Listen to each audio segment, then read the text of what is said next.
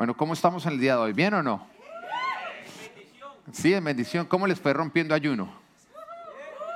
¿Se descararon o no se descararon? No. Hay unos que ya los volvieron a ver más gorditos de lo que arrancaron el ayuno, ¿no? Bueno, pero hoy se les va a quitar la alegría a todos porque hoy estamos empezando nueva serie que promete cortar cabezas. Amén. Bueno, levanta tu mano derecha y dile, Señor Jesús, yo sé que tú estás en este lugar y yo sé que me vas a hablar. Ayúdame a escuchar, a entender y a practicar. Usa al pastor, habla a través de él. Y en el nombre de Jesús, yo me quito todo velo y callo al enemigo y todos decimos amén y amén. Bueno, estamos volviendo a retomar nuestra serie Live a Full Life. ¿Dónde está la, esto? Oye, qué bonita esa imagen, ¿no? Sí, sí les gusta. Bueno, si no te gusta de malas. Bueno, entonces, para los que han llegado recientemente, estamos continuando con esta serie, ya que ya vimos las primeras dos partes de esta serie, que está compuesto por cuántas partes? por cinco partes. Muy, muy bien. Pero queremos ponerte en contexto. ¿Por qué live a full life? Porque Jesús vino, murió y resucitó para que tú y yo tengamos una vida, pero no cualquier tipo de vida, para que tengamos una vida en abundancia. Sin embargo, es triste que a pesar de que Jesús muere por nosotros, resucita y ya nos ha dado la victoria, todavía nos encontramos con dos tipos de personas. Por un lado, nos encontramos con cristianos que en vez de vivir abundancia, viven en miseria con sus vidas derrumbadas, llevando matrimonios que, no reflejan al Señor Jesucristo, llevando finanzas completamente desordenadas, viviendo vidas que no es lo que la palabra de Dios dice que nosotros debemos estar viviendo. Y con el otro grupo que nos encontramos son con personas que no quieren oír de Jesús por la misma razón, porque cuando ven a los cristianos los ven viviendo en miseria, porque hablan mucho de la Biblia, pero poco la están viviendo. Y la palabra de Dios a nosotros nos enseña y además el Espíritu de Dios nos empodera para llegar a tener vidas exitosas. Estoy hablando a que en la palabra de Dios nosotros encontramos toda la sabiduría necesaria para tener buenos matrimonios. ¿Quiénes acá están casados? ¿Quiénes acá cuando se casaron lo hicieron con el propósito de tener un matrimonio hermoso y feliz? Oiga, todo, oiga, qué bueno, estamos en la misma página ustedes que yo, ¿no es cierto? Uno se casó para ser feliz o no. Uno se casó porque uno quería eh, hacerle como que llegar al siguiente nivel del noviazgo, poder construir mayor felicidad. Pero muchas veces no nos encontramos con que eso ocurre, sino como si fuera un retroceso. ¿Por qué? Muy sencillo. Porque tomamos, tomamos a lo que Dios creó y lo vimos fuera de lo que Él a nosotros nos enseña, fuera de sus instrucciones. Y tú no puedes hacer lo que Dios crea sin seguir las instrucciones de Dios. Tú no puedes tomarlo de Dios y hacerlo a tu propia manera. Y la palabra de Dios es el manual. Acá nos dice, bueno, mire, para que ustedes tengan ese matrimonio, lo que es el matrimonio, porque el Señor fue el que creó el matrimonio, no el hombre, ¿no? Y lo creó qué? Hombre y mujer, exactamente. Ese es el diseño de Dios. El Señor dice, para que tu matrimonio sea hermoso, para que tengas una esposa que no da cantaleta, para que tengas un esposo que es comprometido y que ayude en la casa, para que tengas todo con lo que uno sueña, simplemente sigue las instrucciones. Entonces, cuando nos encontramos con matrimonios que conocen al Señor Jesucristo y no están teniendo un matrimonio feliz, ¿por qué ocurre esto? Muy sencillo, porque tú tomaste tu herencia, pero desechaste el consejo de Dios. Porque en la Biblia encontramos la sabiduría necesaria para avanzar en toda área y para vivir una vida en abundancia. Para tener finanzas sanas. ¿Quién acá quiere tener finanzas sanas? ¿Quién quiere crecer económicamente? Amén. Los que no, deja la mentira. Bueno, todos queremos crecer económicamente o no. ¿Mm? ¿Quién acá quiere ser en esta vida cabeza y no cola? ¿Hay alguien? Levante la mano el que quiere ser cara de nalga. Ninguno, ¿no? Todos queremos ser qué? Cabeza, no queremos ser cola, no, no, déjalo, el ser cola para otras personas, porque Dios a nosotros nos llamó a ser cabeza. Y es justamente lo que nosotros encontramos en la palabra, toda la sabiduría necesaria para ser cabeza en toda área de nuestra vida. La fe no tiene que ver con riesgos, la fe tiene que ver con obedecer lo que Dios nos está diciendo, con vivir de acuerdo a la palabra de Dios. Y cuando lo hacemos, esto nos va a traer como resultado orden, bendición y multiplicación que es justamente abundancia. El Señor Jesús nos dice, yo he venido para que ustedes tengan vida y la tengan en abundancia. En otras palabras, el Señor está diciendo, yo he venido para que cada, cada área de su vida evidencie orden, bendición y multiplicación. Amén. Y es por eso que la visión de nuestra iglesia, que yo espero que todos se la conozcan muy bien, todos se conocen bien la visión de nuestra iglesia o no? Sí, sí, vamos a ver si todos se la conocen muy bien. David, ponte de pie y con ese bozarrón que tú tienes, cuéntela a todos cuál es la visión de Full Life. Pero ellos te tienen que oír, yo, yo ya te he oído. Amén. Muy bien, en toda área de tu vida. Natis, cuéntales a todos cuáles son las cinco áreas de nuestra vida. Con esa voz, como cuando se porta necio Enzo, y tú lo tienes que llamar a orden, así, con esa misma voz. Eso no dicen tus vecinos. Ellos me han llamado y dicen que tú lo dices mucho más fuerte. Espiritual, profesional. No, no, momentico, ¿qué pasó?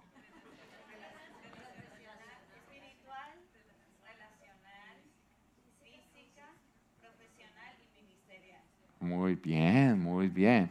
Eh, ¿Para qué hacemos todo esto? Andrés, póngase de pie y cuéntale para qué. ¿Cuál es el propósito que vamos a obtener duro todos? Oye, eso sí es una buena voz. Denle un fuerte aplauso a Andrés. Eso es, es buena voz. Para impactar a nuestra familia, a la sociedad, en los lugares de mayor Amén. Oiga. José, no le dé el micrófono, él no necesita. Todo un pavarotti. Muy bien, Andrés. Justamente la visión de nuestra iglesia, y es importante que tú la sepas, porque esto es un cuerpo que está en movimiento. Esto es como montarse a un avión. Tú te montas, pero vamos todos andando hacia un destino. Y tú tienes que saber hacia dónde estamos yendo para que no te vayas todo el camino peleando. O para que no llegues con falsas expectativas, porque de pronto tú llegas a una vida en abundancia y tú dices, no, yo creí que íbamos para la miseria. No, no, no, vamos para la abundancia. Amén. Dígale al del lado, vamos para la abundancia. Entonces, si querías ir a la miseria, te equivocaste de avión. Amén. Pero todos acaban para la abundancia. Amén. Bueno, gloria a Dios. Entonces la visión es reflejar la huella de Jesús en todas las áreas de nuestra vida, espiritual, relacional, física, profesional y ministerial, impactando nuestra familia, sociedad y los lugares de mayor necesidad. Es muy sencillo, nuestra vida es como un vehículo. ¿Dónde está la foto del vehículo que pedí? Ese carro de verdad, Miguel.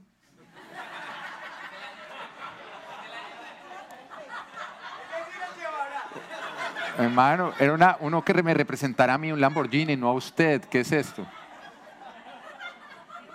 O sea, eso ya desanima a cualquiera. ¿Sí o no? Oiga, ¿y es que, es que usted le cobran Google o qué? O sea, ¿por qué no? Hubiera la misma. La foto de un Lamborghini cuesta lo mismo que la de este carro. Bueno, eh, de acuerdo, amigue. Eh, la vida es un vehículo. Amén. Para llegar a la abundancia. Y para poder llegar en un vehículo a la abundancia, tú necesitas cinco componentes que representan las cinco áreas de nuestra vida. El primero de ellos es, tú necesitas un motor. ¿Ok? Un carro sin motor no funciona. Hay algunas mujeres que están diciendo, ah, ¿Ah? Y algunos hombres que también están diciendo, oh, uno nunca sabe, por todo lado hay, ¿no es cierto? Bueno, el motor representa nuestra área espiritual. Lo que tú primero necesitas bien encendido y bien en orden en tu vida es tu espíritu, porque eso es justamente lo que te va a traer la potencia, la fuerza. Amén. Y después vienen las otras cuatro, los otros cuatro componentes que son las cuatro llantas del carro. ¿Qué pasa si el carro no tiene una de las cuatro llantas? Bueno, puede andar, pero va a ser un desastre. Se va a ver comprometido todo el movimiento de todo el carro. Bueno, las, las cuatro llantas son nuestra área relacional, nuestra área física, profesional y ministerial. Pero para este punto tú debes entender que un área, o lo debes traer a conciencia porque lo has vivido toda tu vida, que un área de tu vida que está mal compromete el resto de las áreas. Compromete todo el vehículo. Tú estás mal en tu matrimonio, y la verdad es que bajas el, rendimiento en tu trabajo y empieza a afectar tu salud y empieza a afectar tu ministerio y empieza a afectar también tu oración. Un área que está mal empieza a comprometer todas las demás. Es por eso que para poder llegar y vivir la abundancia es importante que nosotros estemos bien en las cinco áreas de nuestra vida. Lo cual va a traer como resultado justamente bendición en cada una de estas áreas y una abundancia en todo lo que es nuestra vida. Bueno, ya hemos venido trabajando las primeras dos áreas. Hemos visto ya el área espiritual y también vimos el área relacional. Si tú hasta ahora estás llegando a la iglesia, yo te animo a que tú vayas a nuestra aplicación, a nuestra página web, a YouTube, a diferentes medios. Los tenemos todos. Aún desde Android puedes entrar a ellos. Amén. No discriminamos acá, amamos a todo el mundo. Amén. Puedes ir y ver nuestras predicas pasadas y ponte al día, porque ahí cuando tú lo oigas y lo apliques, oír solo no funciona. Cuando tú lo oigas y lo apliques, va a traer resultados en tu vida. Y el Señor, el Señor te está diciendo, aplica todo esto y te vas a dar cuenta cómo tu vida es transformada porque todos son principios bíblicos. ¿Cómo puedo estar bien espiritualmente? Ya lo vimos. ¿Cómo puedo tener mi área relacional, todas mis relaciones en orden? Ya lo vimos. Pero hoy vamos a entrar a nuestra área física. Amén. Entonces hoy arrancamos Live a Full Life, área física, un cuerpo sano. De pronto es algo que tú no vienes a oír la iglesia, porque la iglesia nos, nos gusta venir a escuchar es de otras cosas, ¿no? Del espíritu, pero del cuerpo no, el cuerpo oigo yo en el gimnasio o oigo en otros lugares. ¿Qué tan espiritual es tener un cuerpo sano? 100% espiritual. Porque es que, te guste o no, tú vives en un cuerpo. Tú eres un espíritu que tiene alma y que vive en un cuerpo. Y vamos a estar en ese cuerpo y si tu cuerpo no está bien, tu alcance va a ser supremamente limitado. Entonces el cuerpo es supremamente importante. Tú tienes que cuidar tu cuerpo. Para poder cumplir tu propósito, tú tienes que encontrarte en buena forma física. O si no, no vas a poder alcanzar el propósito que Dios tiene para tu vida. Si te falla tu cuerpo, hasta ahí tú llegaste. Puede ser que Dios tuviera un montón de cosas para ti, pero hasta ahí llegaste. Y recordemos la noche en que Jesús estaba en Getsemaní. Estoy hablando de la noche en que Jesús fue arrestado para después ser llevado a la cruz, morir y después resucitar. Jesús sabía que esa noche él iba a ser traicionado, falsamente acusado, iba a ser abandonado por todos sus discípulos, iba a ser torturado, iba a ser crucificado. Así que él llama a sus tres amigos más íntimos. Los necesitaba para ese momento porque fue el momento o fue la hora más difícil que atravesó Jesús en esa tierra. Amén. Así que llama a sus tres íntimos, llama a Pedro, a Juan y a Jacob. Bueno, o Santiago, exactamente, es el mismo nombre. ¿Ok? Muy bien, me encanta que, sepas así de Biblia. ¿Quieres ayudarme acá o no? Bueno, y los llama y les dice, les da, les da un propósito, como Dios te puede decir a ti, mira, tengo para ti este propósito, necesito que prediques, necesito que llegues a esta empresa y que compartas de mi palabra. Quiero usarte para estos milagros, para que estas personas me conozcan. El Señor les da un propósito y les dice, mire, necesito que se mantengan despiertos, a los tres más íntimos, y que me apoyen orando. parece sencillo, ¿no? Lo único que tenían que hacer ese día era mantenerse despiertos y apoyarlo en oración. Y Jesús se va y empieza a buscar al Padre, pero nuevamente cuando, cuando vuelve y los busca, se encuentra con que los tres se habían quedado dormidos. Entonces nuevamente vuelve y los despierta, les dice, miren, manténganse despiertos, velen. No han podido hacerlo en una sola hora. Era una hora lo que él les pedía estar en oración y estar velando por Jesús. Y nuevamente se retiraba y volvía a llegar y los encontraba otra vez dormidos. Y así ocurrió tres veces. Cuando él llamaba a estos, a los más cercanos para que lo ayudaran, a sus colaboradores para que le ayudaran a cumplir con su propósito. Pero después de encontrar dormidos, el Señor les dice en Marcos capítulo 14, versículo 38b, el espíritu está dispuesto, pero el cuerpo es débil. Tu espíritu puede estar dispuesto, pero si tu cuerpo es débil, no vas a poder cumplir con el llamado que Dios tiene para ti. ¿Te das cuenta que no es suficiente tener un espíritu dispuesto? ¿Te das cuenta que no es suficiente con estar volando espiritualmente? Porque si tu cuerpo no está sano, tu cuerpo va a limitar lo que tú lograrás alcanzar. Y tú no puedes culpar a Dios por eso, porque siempre culpamos a Dios. Pero el Señor nos ha entregado todo para que nosotros le demos una buena administración. Y cuando le damos una buena administración, el Señor es fiel en bendecir ese trabajo, esa, esa disciplina y traer resultado. Pero ¿cómo quieres tú que el Señor te bendiga con salud cuando tú no le das una buena administración a tu cuerpo? Ese es un tema 100% espiritual. Porque nosotros estamos, ¿en qué consiste el cristianismo? En ir a la palabra de Dios para nosotros entender cómo tenemos que administrar todo lo que le pertenece a Dios, pero que nos fue confiado a nosotros. Y eso incluye nuestro cuerpo. Y por eso es importante la disciplina. Recordemos el significado de disciplina que lo veíamos en, hace unos domingos atrás. Disciplina es la capacidad que todos tenemos, diga todos. Dígale al de lado, usted tiene esa capacidad. ¿Okay? La disciplina es la capacidad que todos tenemos de autoexigirnos el hacer algo, queramos o no, para alcanzar un propósito. Es una capacidad que todos tenemos. Todos nosotros podemos autoexigir hacer algo, queramos o no, lo sienta o no lo sienta, para poder alcanzar un propósito. Por lo tanto, la indisciplina es perdernos del propósito por no ser disciplinados. ¿Ok? Disciplina es hacer uso de la capacidad que tenemos para exigirnos hacer algo, queramos o no, hasta alcanzar el propósito que Dios tiene para nuestras vidas. La indisciplina es perdernos de ese propósito por no haber sido disciplinados. Tú tienes que ser disciplinado. Fue lo que el Señor le dijo a Josué cuando fue a conquistar. Solamente te pido que te esfuerces y seas valiente. En otras palabras, solo te pido disciplina. Sé disciplinado, autoexígete cumplir con lo que tienes que cumplir independiente de si te da jartera o te da miedo. Pero qué triste es nosotros encontrarnos con que no podemos cumplir el llamado que Dios tiene para nuestras vidas simplemente porque no nos encontramos en forma. O sea, perdernos de la bendición que Dios tiene para nosotros por ser indisciplinados. Qué triste sería llegar al cielo y, decirle, Señor, y eso que recibí en la tierra era todo lo que tú tenías para mí. Y que Dios nos diga, no, yo, yo tenía más, pero no te dio el cuerpo. Porque cada vez que te llamaba a dar un paso, tú lo que hacías era rodar.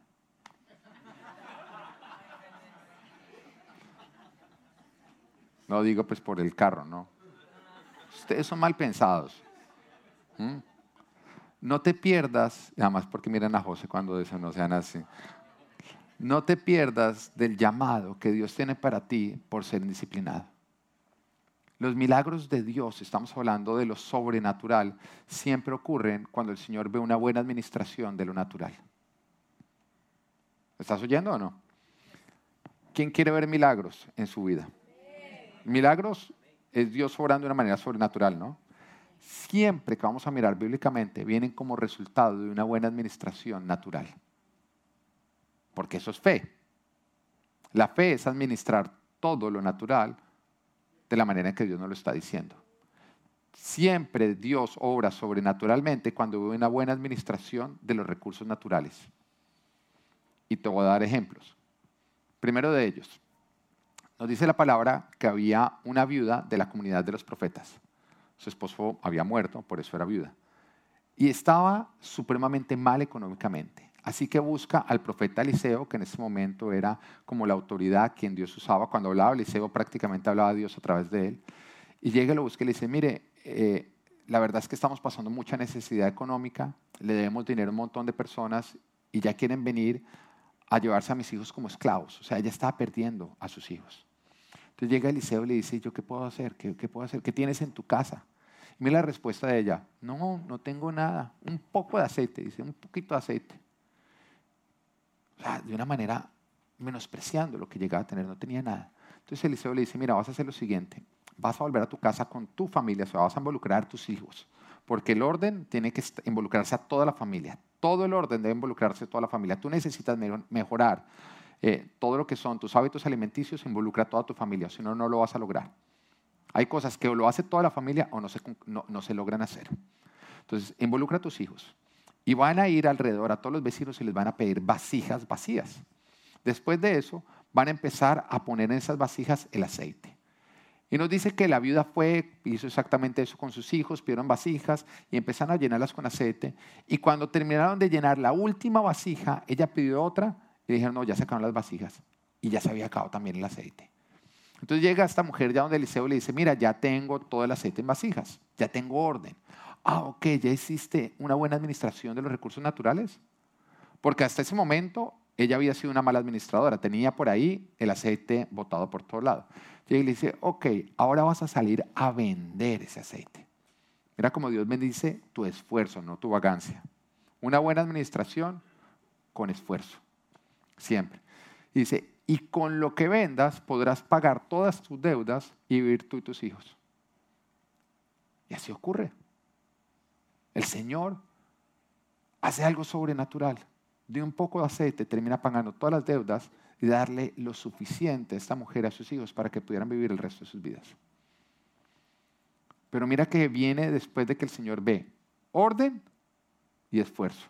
Una buena administración de los recursos naturales son los que permiten que Dios desate algo sobrenatural. Multiplicación de los panes y de los peces. ¿Quién ha oído esa historia? ¿Todos? Había una multitud, cinco mil hombres, sin contar mujeres y niños, se cree que eran más o menos 20 mil, y tenían apenas una pequeña provisión. Llegan donde Jesús dice, ¿qué vamos a hacer al respecto? El Señor llega y dice, lo primero es, ¿cuánta gente hay? Una multitud. Ok, no, no, no. Me, los sientan en grupos de 50 y de 100, o sea, me los cuentan. ¿Y, qué provisión tenemos? No, unos cuantos panes y unos cuantos peces. No, me los cuentan. ¿Cuántos hay? Cinco panes, dos peces. Ok. Después el Señor los bendice y dice, empiezan a repartir entre todos. Lo reparten, todo el mundo queda satisfecho y después dice, me recogen todo lo que sobró. Y sobraron 12 canastas. ¿Te das cuenta que el Señor bendice una buena administración de los recursos? Pero si tú no estás administrando bien los recursos que Dios te ha dado, no esperes que Dios haga sus milagros en tu vida. Si tú no estás viendo a Dios obrar en milagros, es porque Dios está esperando a que tú te organices, a que tú seas un buen, administrador. Hace, hace unos años atrás, estamos hablando de por lo menos hace 10 años atrás, mi papá, cerca a sus 60 años, hizo lo que nunca había hecho toda su vida. Entró en una dieta, pero buen estilo de vida y empezó a bajar de peso de una manera que todo nos sorprendió, varios meses. Y llegó al punto en el que llegó a tener el estómago plano. Y además que estamos hablando cerca de los 60 años, cuando ya la gente dice, ¿ya para qué? ¿Ya para qué? Y el estómago plano. Y la verdad fue admirable ver la disciplina con la cual él empezó a regular todo lo que fue sus hábitos alimenticios y bajó de peso. Y resulta que cuando estaba así en su mejor momento físico, tuvo que ir a la clínica por una apendicitis. Pero cuando llegaron y examinaron, la apéndice ya se había inflamado, ya se había reventado, se había convertido en una peritonitis. Entonces, la peritonitis, pues, lógicamente se, pues, explota el apéndice y es entrar a ver qué otros órganos se ven comprometidos para empezar a retirarlos y si comprometió algún órgano que es vital, pues la persona muere. En otras palabras, fue esperar a que entrara mi papá a la cirugía para que saliera el doctor a decirnos si él había sobrevivido o no. Cuando sale, el doctor llega dice, no se preocupen que todo estaba concentrado en una pequeña zona, no tuvo ningún inconveniente. Pero nos dijo, si él no hubiera bajado de peso, se hubiera muerto. Lo que a él le salvó la vida fue el bajado de peso. Y para mí fue sorprendente, para todos fue sorprendente, increíble. Dios, ¿cómo le salvó la vida a mi papá? Haciéndolo disciplinado, llamándolo a la disciplina. Fue la disciplina, fue el ajustarse lo que Dios utilizó para hacerlo sobrenatural. Todos acá queremos tener una larga vida, ¿o no es así? Si no quieres tener una larga vida, tienes un problema más grande. ¿Mm? Pero para llegar a tener una larga vida tenemos nosotros que hacer nuestra parte. Dios te quiere dar una larga vida, pero solamente nos la va a dar si nosotros cuidamos bien del cuerpo que nos ha dado porque el espíritu está dispuesto, pero necesita un cuerpo fuerte para poder lograr el llamado que Dios tiene para cada uno de nosotros. Y hoy te quiero hablar de cuatro cosas que vas a necesitar para darle un buen cuidado, una buena administración a tu cuerpo. Amén. Aquellos que están pensando en este momento, yo vine a la iglesia que me hablaran de algo diferente. Te estoy hablando de cómo tener una larga vida. Amén. No puede haber un tema más espiritual que este. Todo lo demás son falsas promesas. Acá te estoy diciendo que tú tienes que hacer tu parte. Entonces, lo primero que tienes que hacer para tener una larga vida, número uno, descansa bien. ¿Mm? Descansa bien. Hay algunos que dicen, ah, eso yo lo hago ya. Check, siguiente punto. ¿No? ¿Eh? Porque les encanta descansar. Creen que Netflix es lo que les va a dar larga vida. Pero mira lo que nos dice la palabra en Éxodo capítulo, en Éxodo capítulo 20, versículo 8. Acá estoy hablando de los 10 mandamientos. Estoy hablando de uno de los 10 mandamientos. Amén. Dice, acuérdate del sábado. Pero la, palabra real ahí es, acuérdate del sabbat. Diga sabbat. Bueno, aunque nos suena un poquito más hebreo. Shabbat. A algunos se les notó el criollo ahí, ¿no? Dice que es sabbat. Bueno, acuérdate del Shabbat para consagrarlo. Trabaja seis días y haz en ellos todo lo que tengas que hacer. Pero el día séptimo será un día de reposo para honrar al Señor tu Dios. No hagas en ese día ningún trabajo, ni tampoco tu hijo, ni tu hija, ni tu esclavo, ni tu esclava, ni tus animales, ni tampoco los extranjeros que vivan en tus ciudades. Acuérdate de que en seis días hizo el Señor los cielos y la tierra, el mar y todo lo que hay en ellos, y que descansó el séptimo día. Por eso el Señor bendijo y consagró el día de reposo. El Señor descansó el séptimo día no porque Dios estaba cansado. No fue como que Dios dijo, uy, no, ya no puedo un día más. No, nos estaba mostrando a nosotros cómo debemos nosotros vivir. Vuelvo y te, te quiero decir, sábado, Shabbat, no es sábado. No significa, la traducción de Shabbat no es sábado. La traducción de Shabbat es descanso, cesar de trabajar. Esa es la verdadera traducción. Pero la tradición judía practica el Shabbat el sábado. De hecho, lo, arranca, eh, eh, lo, empieza desde el viernes a las 6 de la tarde y lo termina el sábado. Pero sábado es el nombre que deriva de Shabbat y no al revés porque hay algunos que creen que el mandamiento es guardar el sábado. No, no, no, no. El mandamiento es guardar el descanso. Trabajar seis días y un día no trabajar. Ese es el mandamiento como tal. Esa es la traducción como tal. Los judíos, y ahí está la parte, ellos lo convirtieron en legalismo. Ya no entendían que se llamaba un reposo, a tener un día de reposo, sino que ellos prácticamente lo que hicieron fue hacerle monumento o idolatrar el sábado, como si el sábado fuera como tal. Lo que y por eso el Señor decía, entiendan, el hombre no se hizo el sábado, sino el sábado se hizo para el hombre. El hombre no se hizo para el Shabbat, sino el Shabbat para el hombre. El Señor lo que quería es que nosotros descansáramos un día, que no nos la pasáramos trabajando, sino que hubiera un día en que nosotros cesáramos todo tipo de trabajo. ¿Qué quiere decir esto? Que el mandamiento que Dios nos está diciendo realmente es trabaja seis días, pero descansa uno. Y eso no es una sugerencia, es un mandamiento de parte de Dios. Y todo mandamiento tiene el propósito enseñarnos a nosotros a vivir. Porque después del Señor dar todos sus mandamientos nos dice, he aquí te voy a escoger entre vida o muerte, entre bendición o maldición. Vida y bendición si tú obedeces mi palabra, muerte y maldición si tú la desobedeces. El Señor acá nos está diciendo con este mandamiento es, si ustedes quieren escoger una larga vida y no una muerte temprana, no trabajen más de seis días a la semana. Tiene que haber un día en que ustedes descansan, porque siempre romper los mandamientos de Dios trae como consecuencia la muerte. Mira, números 15, versículo 32 dice, un sábado, durante la estadía de los israelitas en el desierto, un hombre fue sorprendido recogiendo leña, trabajando, ¿no? Quienes lo sorprendieron lo llevaron ante Moisés y Aarón y ante toda la comunidad. Al principio solo quedó detenido, porque no estaba claro qué se debía hacer con él. Este era un workaholic. Entonces el Señor le dijo a Moisés, ese hombre debe morir. oiga Dios, un momentico, ¿cómo así? Por trabajar mucho, ¿el castigo es muerte? Y él dice que toda la comunidad lo apedree fuera del campamento. Así que la comunidad lo llevó fuera del campamento y lo apedreó hasta matarlo, tal como el Señor se lo ordenó a Moisés. Uno podría decir, Señor, ¿por, qué? El Señor quería dejar claro, tanto a su pueblo como a cada uno de nosotros, lo que ocurre cuando nosotros no descansamos. Que tarde o temprano eso te va a traer muerte.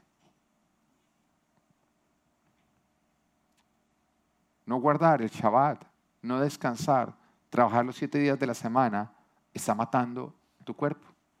Y un problema que hay con nosotros, los seres humanos, es que sufrimos de miopía. ¿Mm? Que vemos de cerca, pero no de lejos. En otras palabras, vemos lo que hacemos hoy y lo que hoy nos trae como resultado. Pero nunca miramos a largo lo que está causando nuestras las decisiones, nuestros actos. Y el problema de los malos hábitos es que te fían hoy, pero te van a cobrar mañana. Como todo lo del diablo, te fía hoy, pero el día de mañana te va a decir, mira, acá está su cuenta y te va a cobrar la salud. Entonces puede ser que tú digas, no, mire, yo llevo trabajando varios años sin descansar y nada me ha pasado.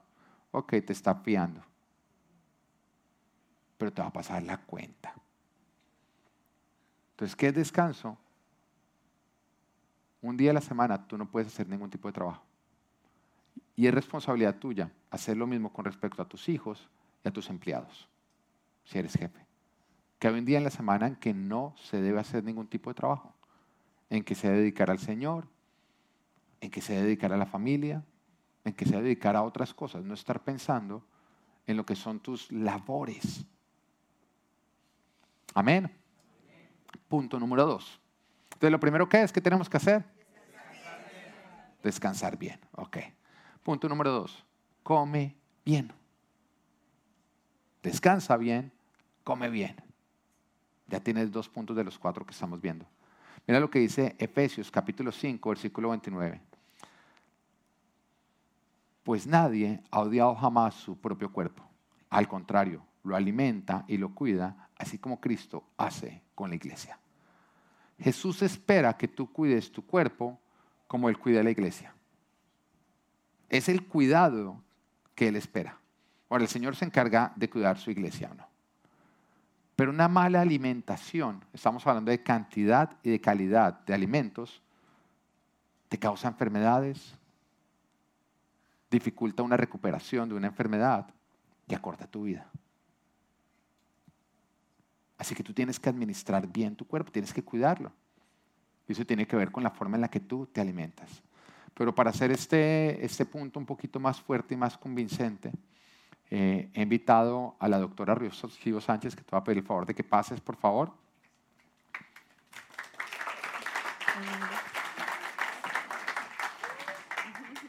Bueno, doctora, quiero primero que todo decirles quién es eh, la doctora Rocío, todo lo que son sus credenciales. Eh, la doctora Rocío Sánchez es médico y cirujano general de la Escuela de Medicina Juan N. Corpas. También es médico, flebólogo de la Universidad del Bosque. También tiene un certificado en diagnóstico vascular en la Fundación Vascular y un diplomado en medicina biológica, homotoxicología. Fuerte, ¿no? ¿Cuántos acá saben qué es eso? ¿No? ¿Sí saben qué es? No, ah, ya se las dieron, entonces aquí uno saca de los, de los estudiados. Bueno, de homotoxicología y homiociniatría de la Universidad del Bosque con certificado en Baden-Baden, Alemania. ¿Ok? Bueno, o sea, no traje cualquier patinchado acá, ¿no? lo que bueno, entonces bienvenida doctora, ¿cómo estás? Ok, muchísimas gracias. Eh, gracias por esta oportunidad. Eh, mi nombre es Rocío Sánchez y de verdad que me siento muy feliz de estar hoy aquí con ustedes compartiendo este tiempo y hablando y tratando un poco, porque es un tema bastante largo, un poco del tema de la alimentación. Como lo ha dicho el pastor, la alimentación es uno de los pilares más importantes para mantener en buena forma nuestro cuerpo, este templo que nos ha regalado Dios, que debemos cuidarlo y adicionalmente saber cómo administrar de una manera inteligente también el alimento para beneficio de nuestro cuerpo. Entonces estaremos hablando un poco de esto, es muy extenso, pero bueno, vamos a dar unos pequeños tips para que ustedes puedan empezar con algo. Bueno, eh, esa palabra que todo el mundo se rió, homotoxicología, ¿qué significa? Homotoxicología es el estudio de las toxinas que atacan el ser humano como tal. Eh, estas toxinas pueden ser adquiridas del medio ambiente, pero también podemos producirlas endógenamente, o sea, nosotros mismos en nuestro cuerpo, produciendo enfermedades autoinmunes y otras enfermedades diferentes. Digamos que eso es, en resumen, lo que quiere decir homotoxicología. Exacto. Homo de hombre. De hombre. Toxicología de, De lo que es tóxico. Toxicología, estudio de lo que es tóxico para el hombre. Amén. Ah. Así es. Muy bien. Ajá. Solo para peinarse. Bueno. eh, bueno, doctora, cuéntanos un poquito cómo afecta a corto y largo plazo una mala alimentación. Bueno, esto es muy importante. Antes de hablar eh, de las afecciones a corto y largo plazo, eh, quiero que entiendan y quiero que, sepamos eh, por qué se le da el nombre de mala alimentación, ¿sí? A ese concepto de mala alimentación, si por el contrario sabemos que el alimento es algo bueno, el alimento no lo dio Dios eh, para darnos energía, nos dio el alimento para darnos la fuerza, nos dio ese alimento como combustible para que todos los días podamos desempeñar las actividades que tenemos que hacer durante nuestro día y asimismo para que las funciones de nuestro cuerpo sean las correctas, ¿sí? Entonces decimos, bueno, pero ¿por qué entonces se dice que el alimento nos hace daño o que el alimento es malo o una mala alimentación? Resulta que este concepto eh, empieza a cambiar o empieza a conocerse el concepto de la mala alimentación eh, a principios del siglo XIX y pues hasta nuestros días. Pero aquí en el siglo XIX empieza a cambiar el término porque empezó a haber muchas bocas que alimentar, ¿sí? Una población que fue en crecimiento, en crecimiento, y realmente ya el proceso que se llevaba para alimentar a las personas no podía sostener este crecimiento tan importante, entonces empieza el tema de la industrialización del alimento, ¿ok? Cuando empieza el tema de la industrialización, eh, se transforma el alimento, empiezan a cambiar ese alimento para que ese alimento pueda ser eh, ese alimento pueda ser eh, producido masivamente de una forma también más rápida para suplir las necesidades inmediatas que teníamos los seres humanos y adicionalmente para que pudieran durar más en los estanes de las tiendas, los supermercados, porque antes un alimento podía durar aproximadamente tres, cuatro días, una semana y presentaba pues su daño normal, pero ahora el alimento con estos procesos puede durar en, en el stand de un supermercado, una tienda, dos, cuatro, seis, ocho meses y hasta un año, ¿ok? Para hacer que este alimento se transformara y tuviera estas propiedades, eh, se utilizan y se utilizaban y se utilizan aún sustancias nocivas, grandemente nocivas para nuestro cuerpo, como son nitratos, nitritos y otras sustancias, para poder darle estas propiedades que acabo de hablar al alimento, ¿sí?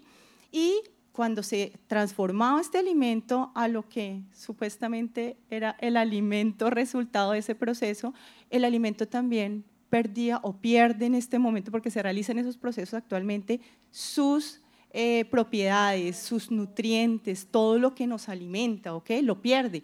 Pero como ellos se dieron cuenta que estaba perdiendo esto, dijeron, oiga, tenemos que hacer algo como, por lo menos para que visualmente el alimento recupere como esas propiedades y se vuelva a ver rico, que le gusta a uno, ¿sí? Y empezaron a utilizar otras sustancias como colorantes, el colorante rojo, el colorante amarillo y otra clase de sustancias para que cuando vayamos a mercar, digamos, wow, esa carne está rojita, uy, esa carne se ve deliciosa, wow, yo quiero comprar porque es súper atractivo para nuestra vista y eso es lo que utiliza todos los eh, temas de industrialización para que el alimento sea atractivo y por eso tantos comerciales de colores rojos, amarillos en los niños para que los niños quieran comer de eso, ¿ok? Entonces este resultado al que se le llama alimento, pero ya mal alimento, alimento que hace daño, produce afecciones, que es la pregunta que el pastor me acaba de hacer. A corto plazo, muchísimas, pero en especial una alteración en la respuesta de nuestra defensa, de nuestro cuerpo, de nuestro sistema inmunológico a lo que nos ataca, ya les digo, ya sea fuera un germen, lo que sea, o nuestra parte interna también lo que producimos como toxinas. Nuestra parte inmunológica empieza a deteriorarse y ya no tiene una buena respuesta, entonces cualquier gripa o el flu, como le decimos acá, gripa en Colombia, eh, nos afecta notablemente y pueden ser gripas que pueden empezar a afectarnos y afectarnos constantemente y uno ve a pacientes cada rato que van y otra vez tienes gripa, sí, me empezó otra vez. Y otra vez otra gripa, sí, y cada rato están con gripa o con enfermedades dermatológicas que no eh, mejoran eh, fácilmente y que serían de fácil manejo si tuviéramos un sistema inmunológico adecuado. ¿okay? Ese sería a corto plazo. A largo plazo... Como para resumir, de entre los, los efectos que hace a corto plazo es que la persona su sistema inmune no funciona bien, por lo tanto se enferma más. y eso se ve mucho en toda la parte respiratoria, de gripas, todo eso, pero también en la parte dermatológica. Tú contabas, me contabas a mí que una de tus hijas justamente desarrolló un rush o alguna cosa así y no le encontraba ninguna solución. Y parte de todo lo que fue eh, el proceso a través del cual Dios la sanó fue con buena alimentación. Sí. Ese tema eh, lo voy a tratar ahorita en la otra pregunta porque sí quiero que lo conozcan, porque es importante que ustedes empiecen a tomar conciencia de algo que les voy a contar en la próxima pregunta para ah, que ustedes lo entiendan así súper bien. El tema también de infecciones a largo plazo, que son importantes, están fatigas crónicas, entonces somos una sociedad cansada. ¿Sí? O sea, no acabamos de levantarnos y estamos cansados. Wow, ¿qué pasó si yo supuestamente dormí, pero estoy cansada? Eh, alergias o alteraciones respiratorias o en piel, entonces tenemos frecuentemente rinitis, otitis, entonces los niños cada rato, ay, es que otra vez le dio faringomigdalitis, otra vez tiene otitis, otra vez tiene, son cosas de resultado también de una mala alimentación y otras ya más importantes como son enfermedades coronarias, como taponamientos arteriales, infartos, obesidad y el tema de, diabetes, sobre todo la diabetes mellitus tipo, tipo 2, que antes se presentaba en adultos mayores de 50, 60 años, pero ahora lo vemos muy frecuente en niños en su infancia. Nunca recuerdo en mi colegio decir, mi compañerito tiene diabetes, nunca, pero ahora escucho a mis hijas o a mis sobrinitos diciendo, no, es que mi compañero que tiene diabetes y yo, wow, ¿qué está pasando? Es muy triste saber que estamos dejando que estas enfermedades nos tomen la ventaja, ¿ok? Otras enfermedades también como gastritis, colitis, porque también se desarrollan este tipo de enfermedades, eh, enfermedades como infertilidad, enfermedades como Alzheimer y otras enfermedades que llevan Alzheimer, por ejemplo, consumo de pan. Hay un libro súper bonito que me gustaría que leyeran, se llama Cerebro de Pan. Es súper lindo, entonces digamos que estas son las afecciones en general a largo plazo. Bueno, con base en eso, ¿qué tipo de alimentos no debo comer? Eso es que debo evitar. ¿Qué, ¿Qué dijeron? De verdad, empanada. empanada. De empanada nada. Nada, bueno. yes. Yo ya dejé la pizza para Es muy difícil porque pues es, eh, vivimos en un mundo eh, que, que, que, vive esta alimentación por la, porque es muy práctica, porque es muy rápida, ¿sí? Pero de acuerdo a esta pregunta... Sí, o sea, em, aparte de lentejas, ¿qué más no debemos comer nunca? lentejas y lechuga. okay. Bueno, es importante saber de lo, de, de lo que les voy a enumerar, que es, es tomar conciencia y tomar la, la decisión de no comprarlo. ¿Sí? No comprarlo, no llevarlo a nuestro hogar, no darlo a nuestros hijos, no consumirlo nosotros, ¿sí? ¿Por qué les digo esto? Como decía el pastor, una de mis hijas eh, desde pequeña tuvo una afección severa en su piel, fue tratada con todos los medicamentos, de corticoide untado, inhalado, de todo, sin mejoría. Y conocimos por medio de ella esta, esta clase de cambio de alimentación y la medicina biológica para, para ayudarle a manejar de otra forma su patología. Pero resulta que, pues claro, yo compraba las cosas normales, la salchicha, los jamones, las Oreo, las galletitas, los eh, alpinitos, bueno, lo normal que para mí era normal en mi casa y que podía tener. Pero cuando supe esto dije, bueno, yo voy a disminuir la compra y voy a comprar solamente para cuando vengan las visitas. o sea, envenenar la, visita. Envenenar solo a la visita. envenenar a la visita. lo fino para casa, pero para la visita. Pues para visita nada. Gracias. bueno, eh, eh, con respecto a la invitación que nos hiciste a tu casa, yo creo que... Ay, qué pena. Bueno, sinceramente lo compraba para la visita. Entonces dije, no, pues voy a comprar, porque cuando llegue a la visita, qué rico ofrecerle un sanduchito de jamón, qué rico ofrecerle unas salchichitas de esas que en la casa decimos de pulpito, que uno las parte como en cruz y las pone a fritar y hace su salchipapa. O para los hijos de la visita las galletitas Oreo, pues qué delicia, ¿sí?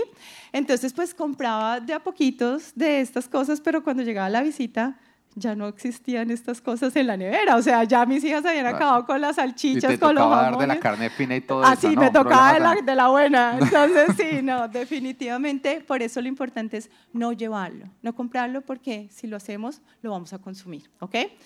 Entonces empiezo a enumerar las Amén. cosas. Bueno, Primero, amárrense el corazón. carnes procesadas. Entre las carnes procesadas estamos hablando de salchichas, jamones, mortadelas, carnes ahumadas, eh, bacon. No, muy bien, Entre muy bien, otras. muy bien. Son, eh, eh, está comprobado por estudios eh, de peso que producen eh, enfermedades tales como enfermedades cardiovasculares y producen también un cáncer que es un cáncer tremendo, el cáncer colorectal. ¿Ok? Está relacionado con esto. Entonces, para que lo tengamos en cuenta. Segundo, eh, mm, alimentos que vienen en paquete, en cajita o en botella. Me refiero a refrescos, los mal llamados juguitos de cajita, juguitos de botella, que no son juguitos para nada, ¿ok? Están llenos solo de colorantes y otras sustancias. Eh, todo lo que son pastas instantáneas, lo que son galletas y todo lo que viene en paquete, ¿ok? Yo sé que es muy fácil eh, para llevarlo, para dárselo al hijo, eso, pero tenemos que empezar a cambiar nuestra mente acerca de la alimentación y sobre todo en este país que tenemos que Amén. tenerlo muy en cuenta.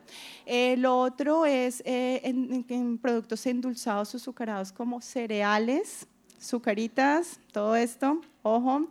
El tema de barritas energéticas con mieles y azúcares y eso, tenemos que tener mucho cuidado. Eh, el pan también, preferiblemente arepita. Nosotros, ¡eh, la arepa! Tenemos la bendición en mi casa que mi mamá prepara arepa de peto para todo el mundo hecha en Ah, casa. para todo el mundo, Para listo. todo el Entonces mundo. ahorita piden lista. A cada uno le dosis personal de arepa. Buenísimo, entonces cambiarla. Pero no solamente es que no debemos comer como alimento, sino también cómo prepararlo, ¿ok? Como estamos en un mundo tan agitado, la preparación siempre todo debe ser muy rápida. Lo ideal es preparar el alimento muy lento, a temperaturas muy bajas, ¿ok? Que es importantísimo. Y más que todo asado al vapor, evitando mucho el tema de fritos, ¿listo? Este tema también es importante y lo voy a hablar muy corto porque también es el tema de cómo llevamos el alimento, sobre todo aquí que preparamos el almuerzo para nuestros hijos, para nuestro esposo, para nosotros, para llevarlos, para transportarlo. Les recomiendo por favor no utilizar los recipientes plásticos, ¿ok? Lo Ah, ideal... ¿Quién es el que me quiere envenenar acá? de Sí. todos ustedes? ¡Ay, ya voy a hablar de esto! No lo puedo creer. Ay, Dios mío, terrible, la botella, sí. Los recipientes plásticos liberan una sustancia que se llama dioxina y la dioxina es nociva para nuestra, nuestro cuerpo también, preferiblemente vidrio o en, en su defecto recipientes de aluminio. Al igual que estas botellitas, lo ideal es no enviar, yo mando siempre para los almuerzos de mis hijas agua, generalmente siempre tomamos agüita, pero del filtro. Eh, eviten comprar estas botellas enlatadas. Ah, Yo sé que es más práctico y en ocasiones lo debemos hacer porque a veces es súper difícil manejar esto y no puede volverse una esclavitud tremenda, pero en lo posible no hacerlo. Estas botellitas cuando se calientan o cuando las metemos a la nevera a enfriar, liberan dioxinas en la nevera, el frío o el calor, ¿ok? Nosotros tenemos botilitos o botellitas en la casa, agua de filtro y enviamos esto en botella de vidrio o en botella en botellita metálica. Es una recomendación, es importante para tomar conciencia. Eso sería. Bueno. Hay varios acá que les toca llegar. Mire, queme la cocina. Eche gasolina y reconstruya de nuevo otra vez esté bien. Bueno, ¿qué tipo de alimentos debemos regular? O sea, ¿qué tipos de alimentos de vez en cuando no hace daño? Ok, esto también es importante. Acá acaba el dicho del minimalismo, que menos es más. Entonces, menos carnes rojas y cerdo. Lo podemos consumir. Eh, Excepto las costillitas. Las Excepto costillitas sí esas, se pueden bueno, comer no hay todos problema. los días. sí. Lo podemos hacer, pero hay que regularlo. Ese es uno. El otro, la sal. La sal es importante disminuirla si consum- cons- consumimos sal de, de- en nuestra casa, ojalá que sea sal marina, ¿ok? Eh, los lácteos y derivados de la vaca, el queso. el queso. No, no. No, bueno, no, no. En especial para personas que tengan ¿Para qué la ciertas. invité? Ya no más. No, no más, ya suficiente. No, mentiras. No, no, todos vinimos a aprender, todos vinimos a aprender. Sí, eh, sobre todo personas que en su familia tienen algún familiar o ustedes mismos con algunas afecciones de la piel, eh, alergias en piel o alergias respiratorias eh, como rinitis y esta clase de alergias, lo ideal es el consumo de lácteos, eh, cambiarlo, por ejemplo, por leche de almendras y otra clase de leche de vegetales que también pueden suplir estas necesidades. Amén. Bueno. Eso sería... Menos en mal no dijo café porque sí la saco de acá de una vez. Bueno, eh, No lo he dicho. sí. corten, corten, corten. Eh, bueno. bueno, entonces ya sabemos. Entonces, eh, carnes rojas y cerdo. eh, Disminuirlo. disminuirlo. Sal, también tratar de disminuirlo y ojalá sea sal marina. Marina. Eh, Y los lácteos y los derivados lácteos de la- también. de y la, leche de vaca. Ok. Me decían que los lácteos de la vaca son los más dañinos, pero por ejemplo, queso de búfalo.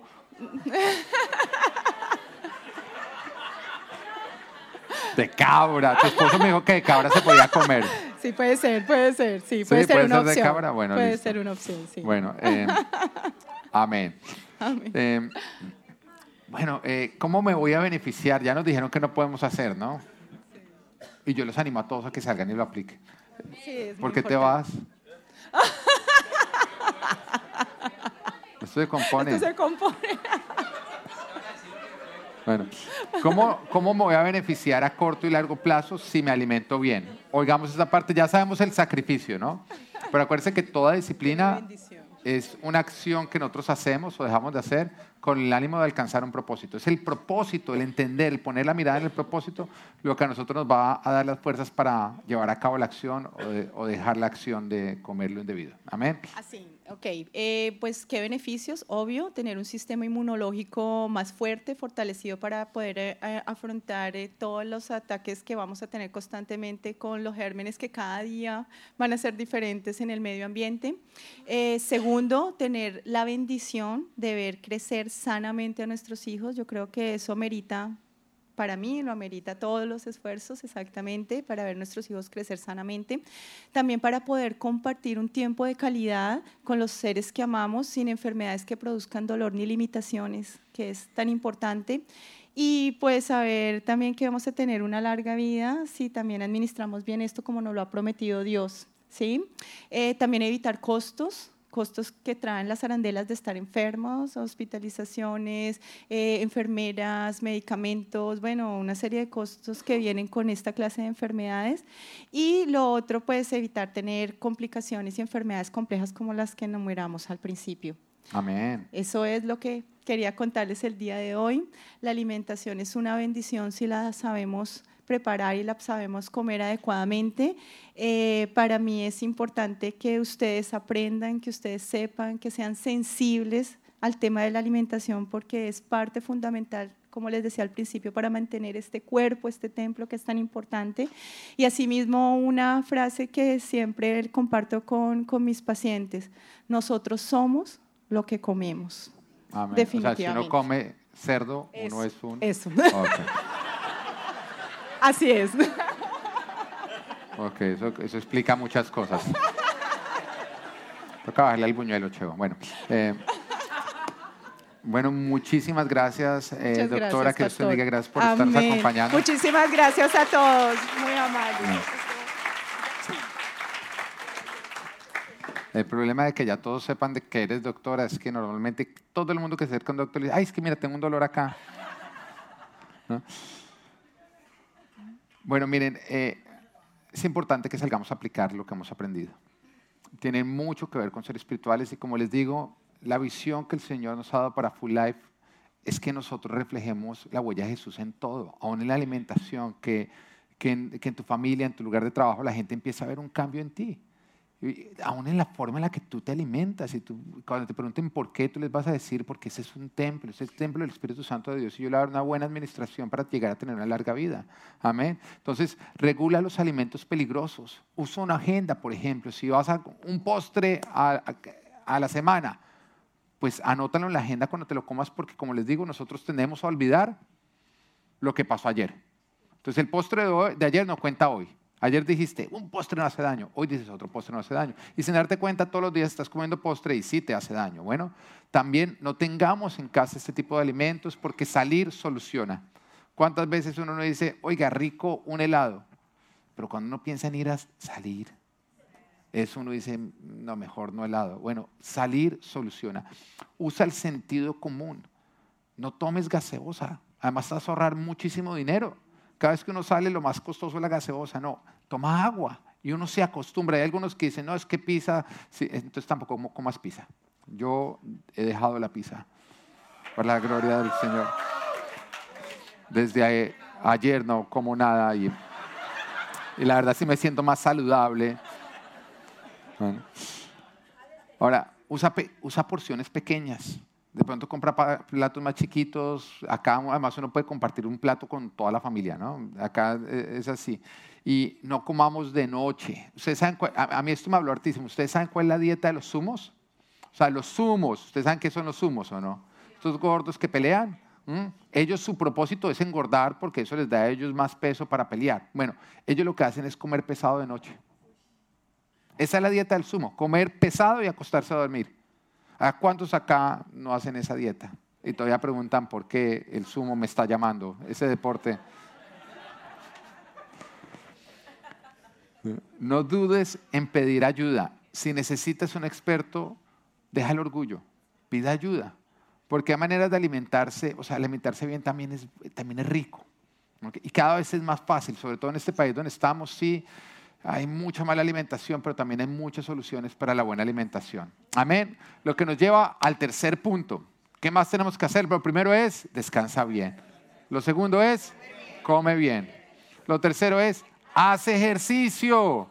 Primera de Corintios 6, 19 dice, ¿acaso no saben que su cuerpo es templo del Espíritu Santo, quien están ustedes y al que han recibido de parte de Dios?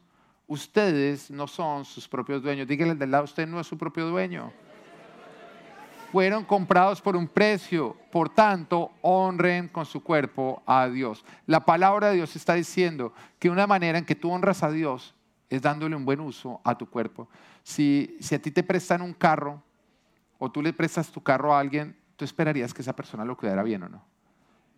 Y ojalá que te lo devuelva con gasolina, lavado. Y a ese tú se lo vuelves a prestar. Ahora, si alguien te lo entrega con rayones o con un sticker así, mejor dicho, grandote, tú vas a decir, ¿qué pasó? Esa persona, tú dices, usted no me honró con la, manera, con, la forma que cuidó el carro mío que es prestado.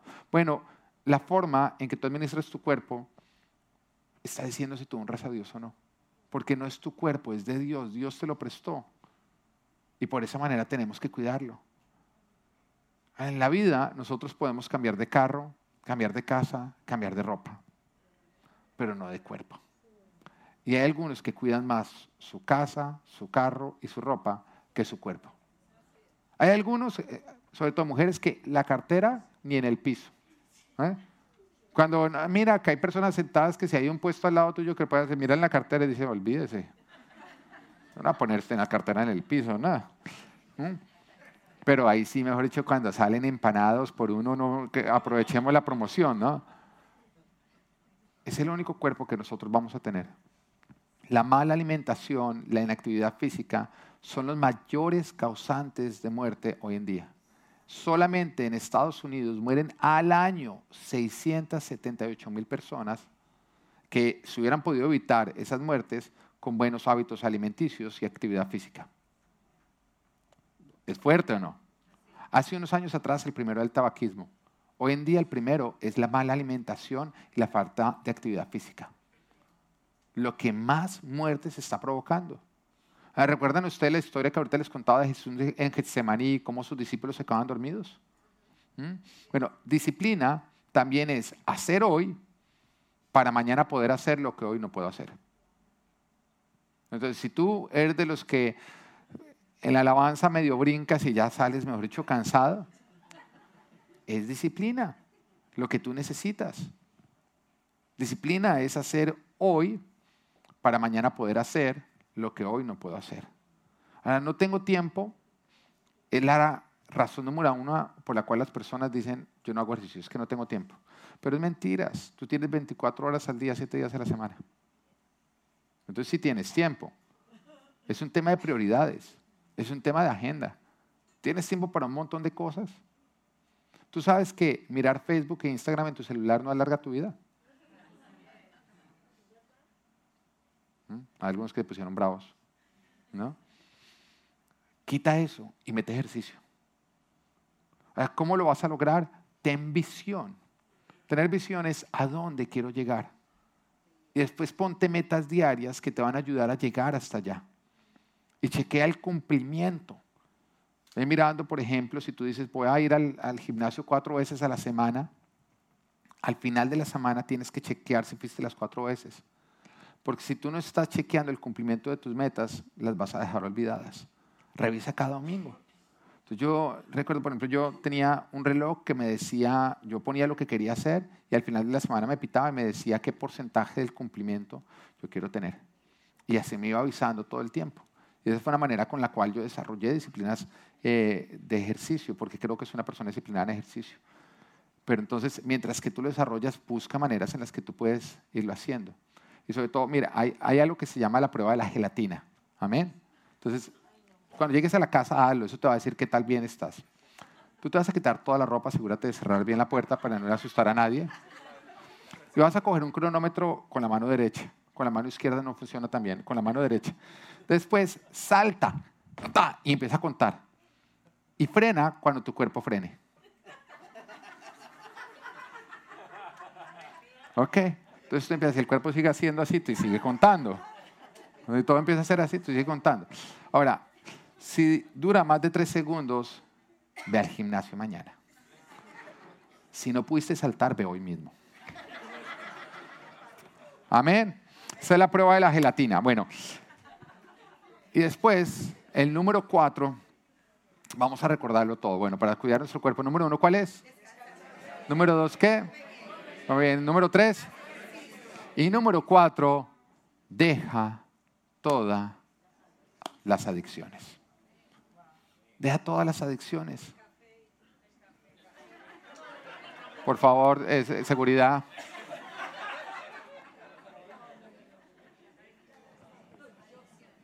El llamado que Dios acá nos está haciendo es afrontar nuestras adicciones. Porque las adicciones nos roban nuestra vida y todo lo que tiene valor. Primera de Corintios 6, 12 nos dice, todo me está permitido, pero no todo es para mi bien. Todo me está permitido, pero no dejaré que nada me domine. Una adicción es algo que te está dominando. La pregunta es, ¿qué es aquello que está dominando y que está tomando control de tu vida? ¿Qué está usando el diablo para robarte? Y de pronto tú eres de los que dices, miren, no, yo, yo lo tengo controlado o en cualquier momento lo dejo. Pero ¿sabes tú que esa es la mentira que tiene atrapados normalmente los adictos? Creer que ellos tienen controlado lo que realmente los tiene controlados a ellos. Porque si tú crees que tienes el control, tú no vas a hacer nada para recuperarlo. Y las adicciones te dicen, no te preocupes, tú lo tienes controlado en cualquier momento, tú lo puedes dejar. Eh, dicen que, por ejemplo, los, los fumadores sociales son los menos propensos a dejar el cigarrillo. Porque como nada más lo hacen socialmente y pueden durar días en hacerlo, entonces creen que lo tienen completamente controlado. Pero si tú lo tienes controlado porque no lo has dejado, otros dicen, no, pues porque me gusta. Bueno, la Biblia dice que nosotros somos esclavos de nuestros malos deseos. En otras palabras, nos está diciendo que lo que se hace amo, Señor nuestro, es justamente el me gusta. Entonces, si tú estás haciendo algo que te hace daño a ti, a tu cuerpo, a tus relaciones, simplemente porque te gusta, tú caes dentro de la categoría de ser esclavo de algo. Es la manera como Satanás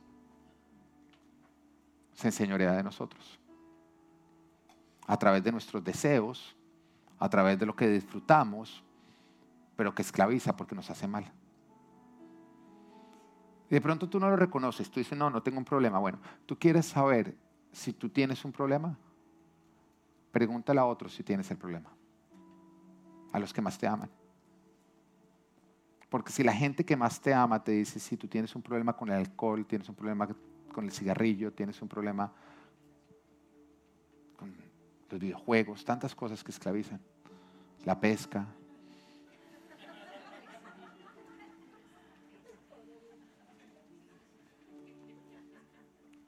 Vende tu barco y cómprale algo lindo a tu pastor.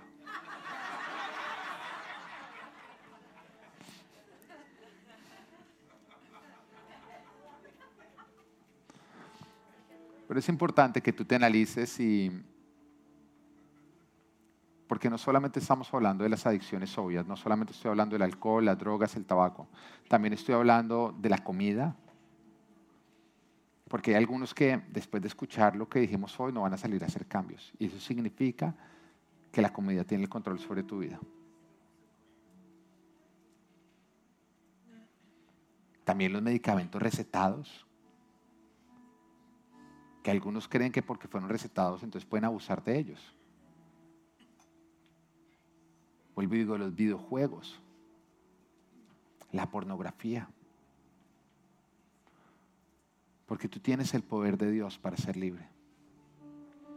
Pídele a Dios que te ayude, lucha de su mano y arrebata tu libertad. Porque el Señor nos ha llamado a que tengamos una vida y una vida en abundancia. Esto es Live a Full Life, área física, tener un cuerpo sano. Amén.